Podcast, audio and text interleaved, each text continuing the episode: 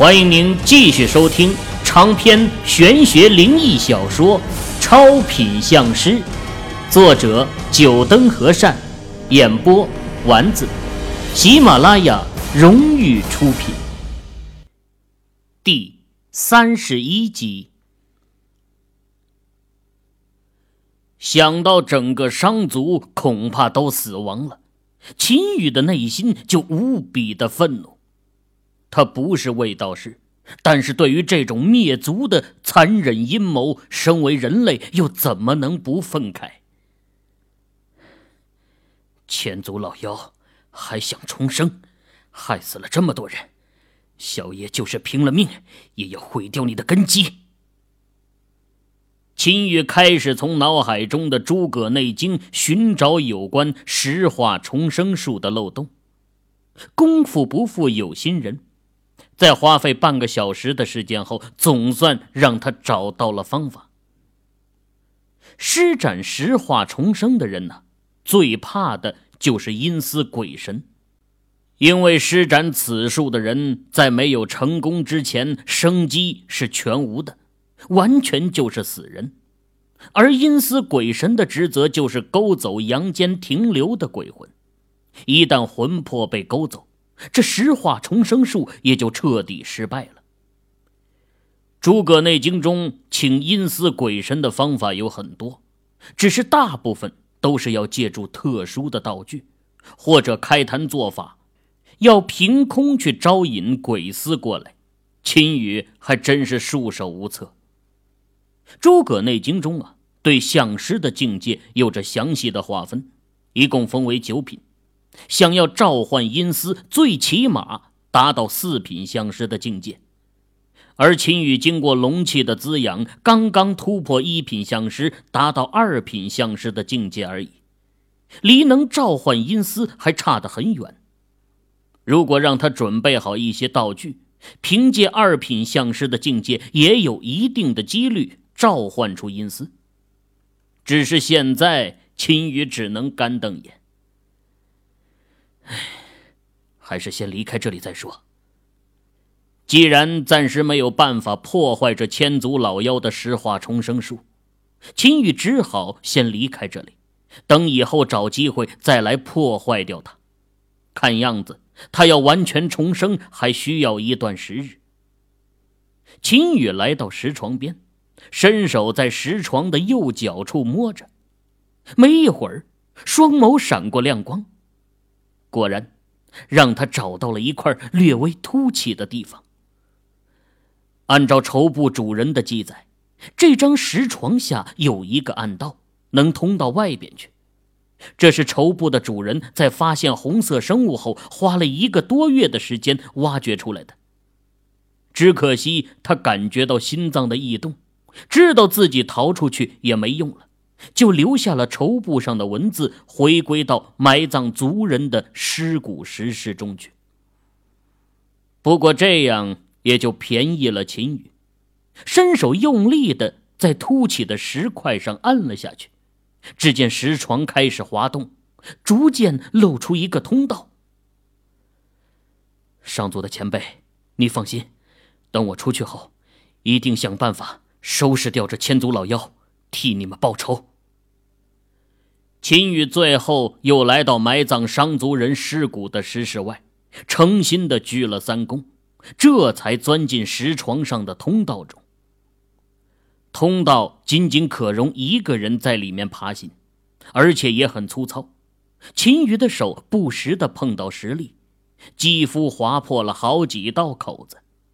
不过，就算这样，他还是感谢那位商族的前辈。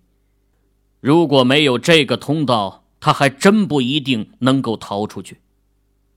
秦羽努力的在通道中爬行，另一头，莫永新一伙人找遍了整个地方，都没有发现他的踪影，最后又汇聚在九星三才阵前。姐，秦羽可能不在这里，要不咱们先上去，弄不好他找到出路上去了也说不定。莫永兴见老姐的脸色还是苍白，于是劝说道：“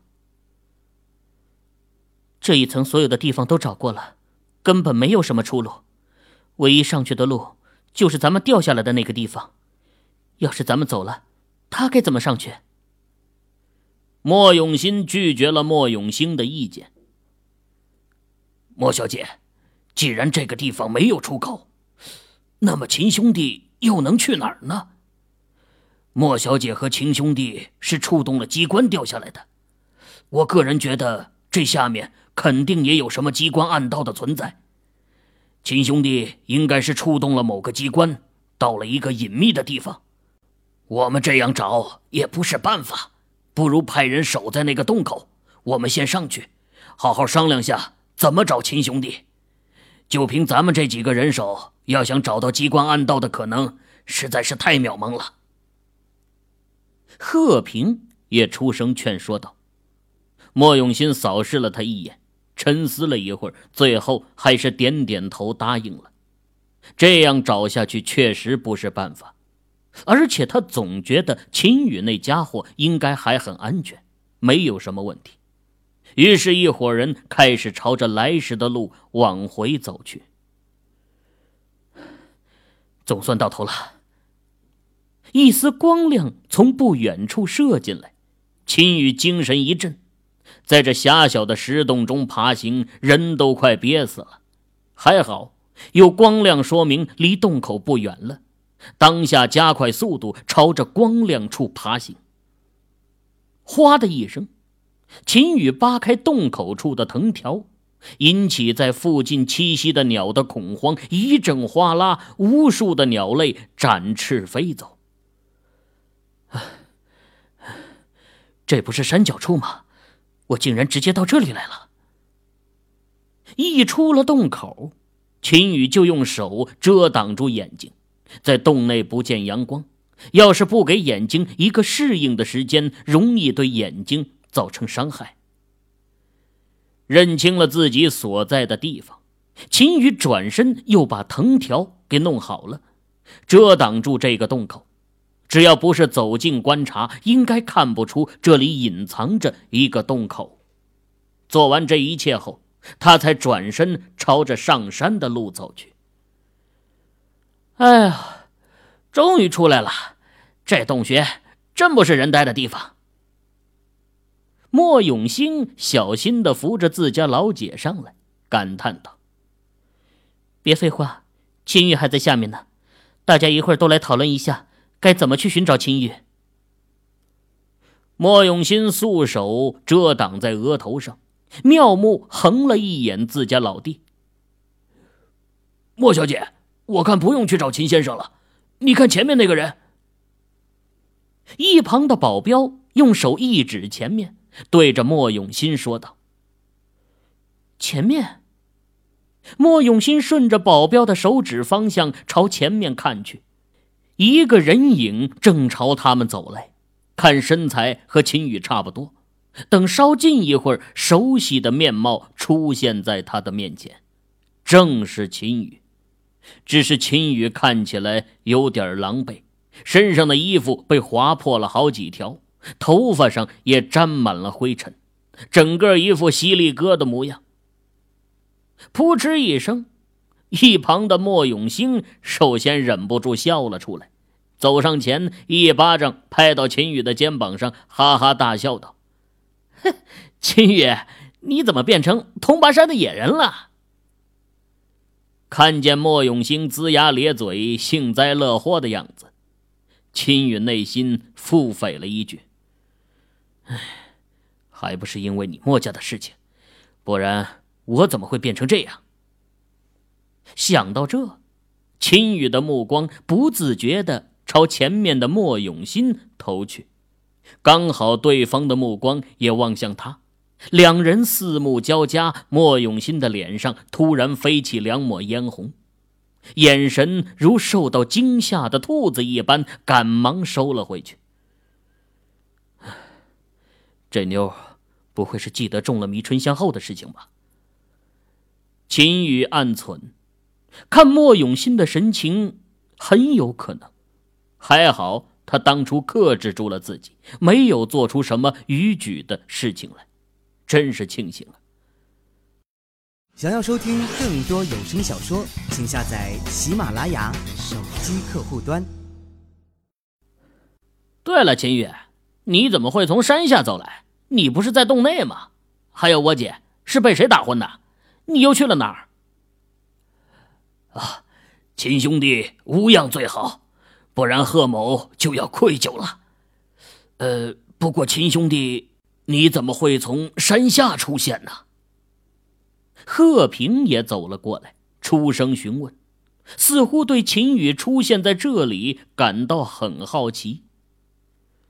秦宇的眼神望向了莫永新，后者朝他眨了下眼睛，秦宇就明白了，莫永新应该还没有和贺平摊牌。虽然不知道莫永新打的什么主意，不过既然没摊牌，他也就不能戳破。唉。一言难尽啊！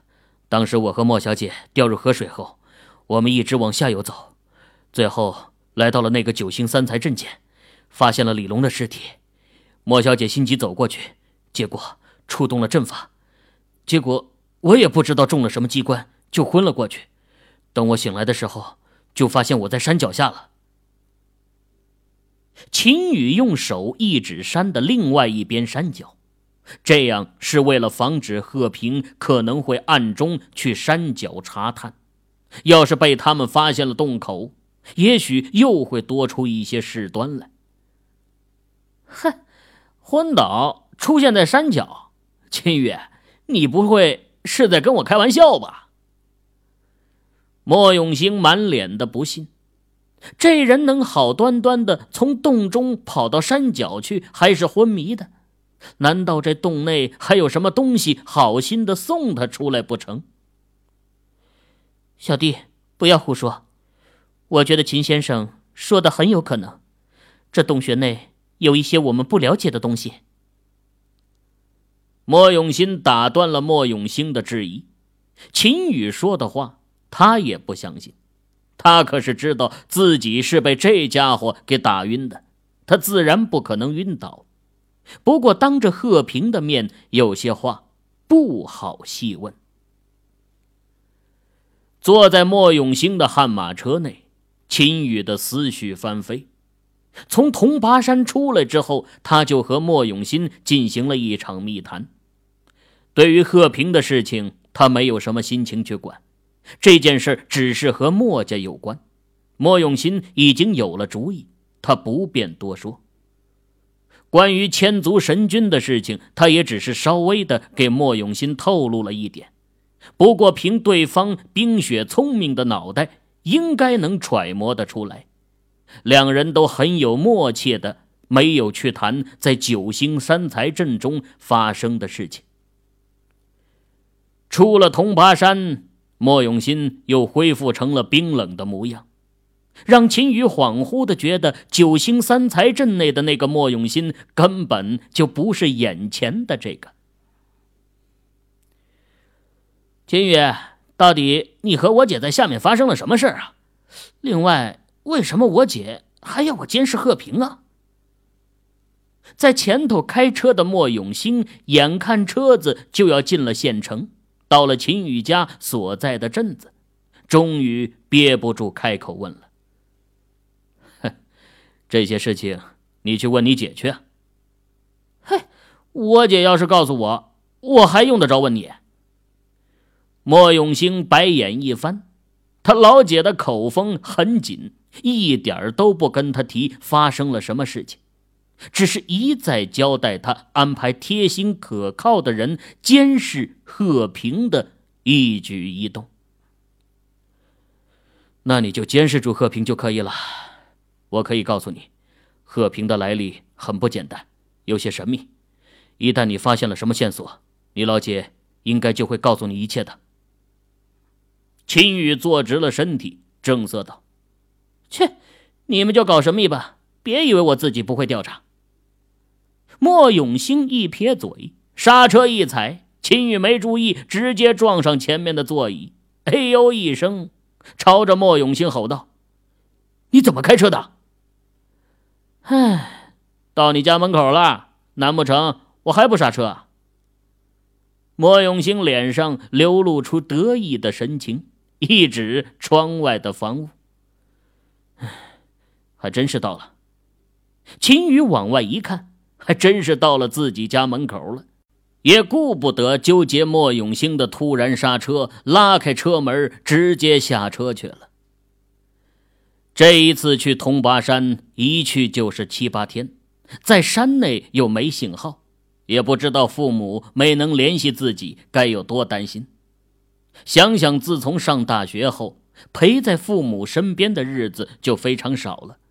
过年的时候回来，又忙着同学聚会，在家待的日子屈指可数。秦宇进入门院内，发现父母都在大厅，看到他进来。脸上露出喜色，母亲张梅开口说道：“小雨啊，怎么去一趟铜巴山这么久才回来？你表哥张华打了好多次电话找你。”啊，表哥找我？秦宇纳闷儿表哥在广州打电话找他，能有什么事情？当下掏出手机一看，才发现因为没有信号，一直待机，已经没电了。哎呦，这孩子手机没电了都不知道，拿我电话给你表哥打吧。秦宇母亲张梅把自己的手机递给了秦宇，秦宇不好意思的笑了笑，自己还真是粗心大意呀。喂，姑妈妈，有什么事儿？是不是小雨回来了？电话拨过去，没一会儿就接通了，表哥就直接开口说了起来。啊我是小雨，表哥，你打电话找我。哦，是小雨啊！哎呀，可等到你的电话了。哎，你这些天都去哪儿了？你稍等啊。听到秦宇的声音，张华的话语提高了十几个分贝。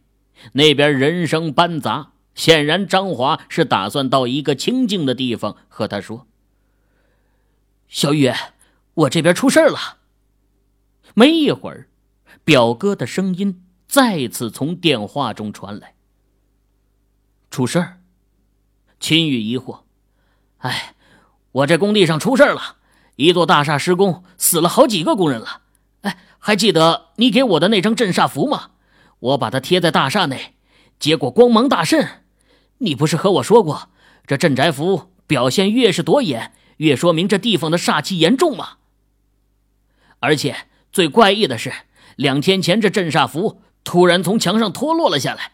根据你对我说的，镇煞符脱落代表煞气已经达到了一个恐怖的地步了。我已经和老板建议暂时停止了施工。不过你知道，这工地施工一旦停止，造成的损失是巨大的，耗不起呀。我希望你能来广州一趟，看看到底工地出了什么问题。表哥，你做法是对的，镇煞符脱落。这栋大厦已经是非常危险了，不要让工人靠近这座大厦。这样吧，我明天就买火车票去一趟广州看看。秦宇想了一下，通巴山千足神君的事情还不急，他没那么快石化重生成功。表哥那边镇煞符脱落，倒是说明情况已经到了一个极度危险的地步了。煞气已经具有一定的气候了。哎，好的，这样吧，我给你订好票，你明天直接拿身份证去火车站拿票上车就是了。听到秦宇要过来，张华开心的说道：“ 帮我订票，表哥，你什么时候这么时尚了？”秦宇打趣着说道：“现在订票都是通过上网订的。”他表哥初中没读完就出去闯荡了，一直是干的工地的活，什么时候还学会网上订票了？哎，这不是你说的找了个会计吗？人家是大学生，我叫他帮你订的票。张华的声音支支吾吾，似乎有点不好意思。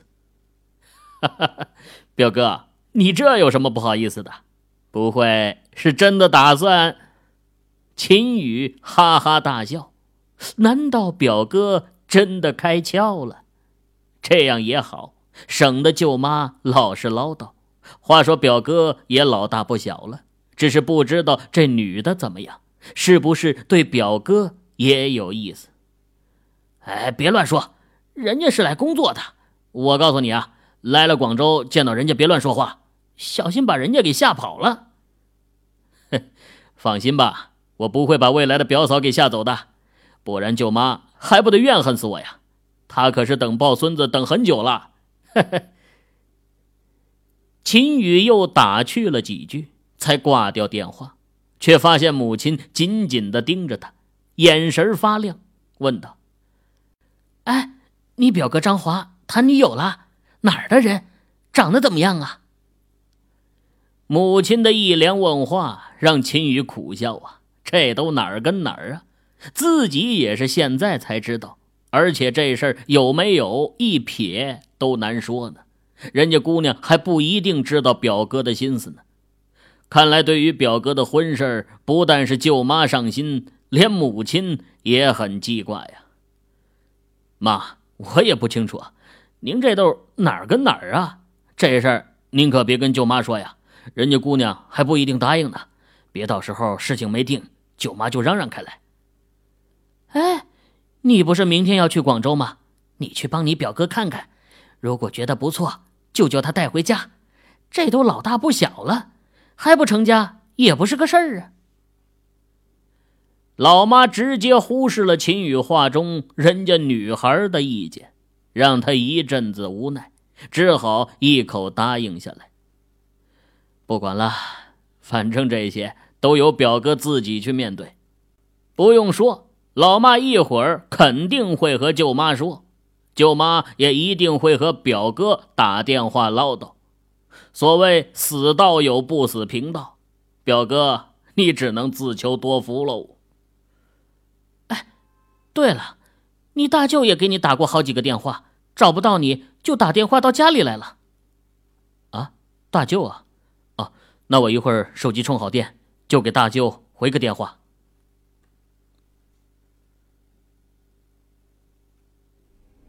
各位听友，您刚才收听到的是喜马拉雅荣誉出品的长篇玄学灵异小说《超品相师》，作者九灯和善，演播丸子。更多精彩有声书尽在喜马拉雅。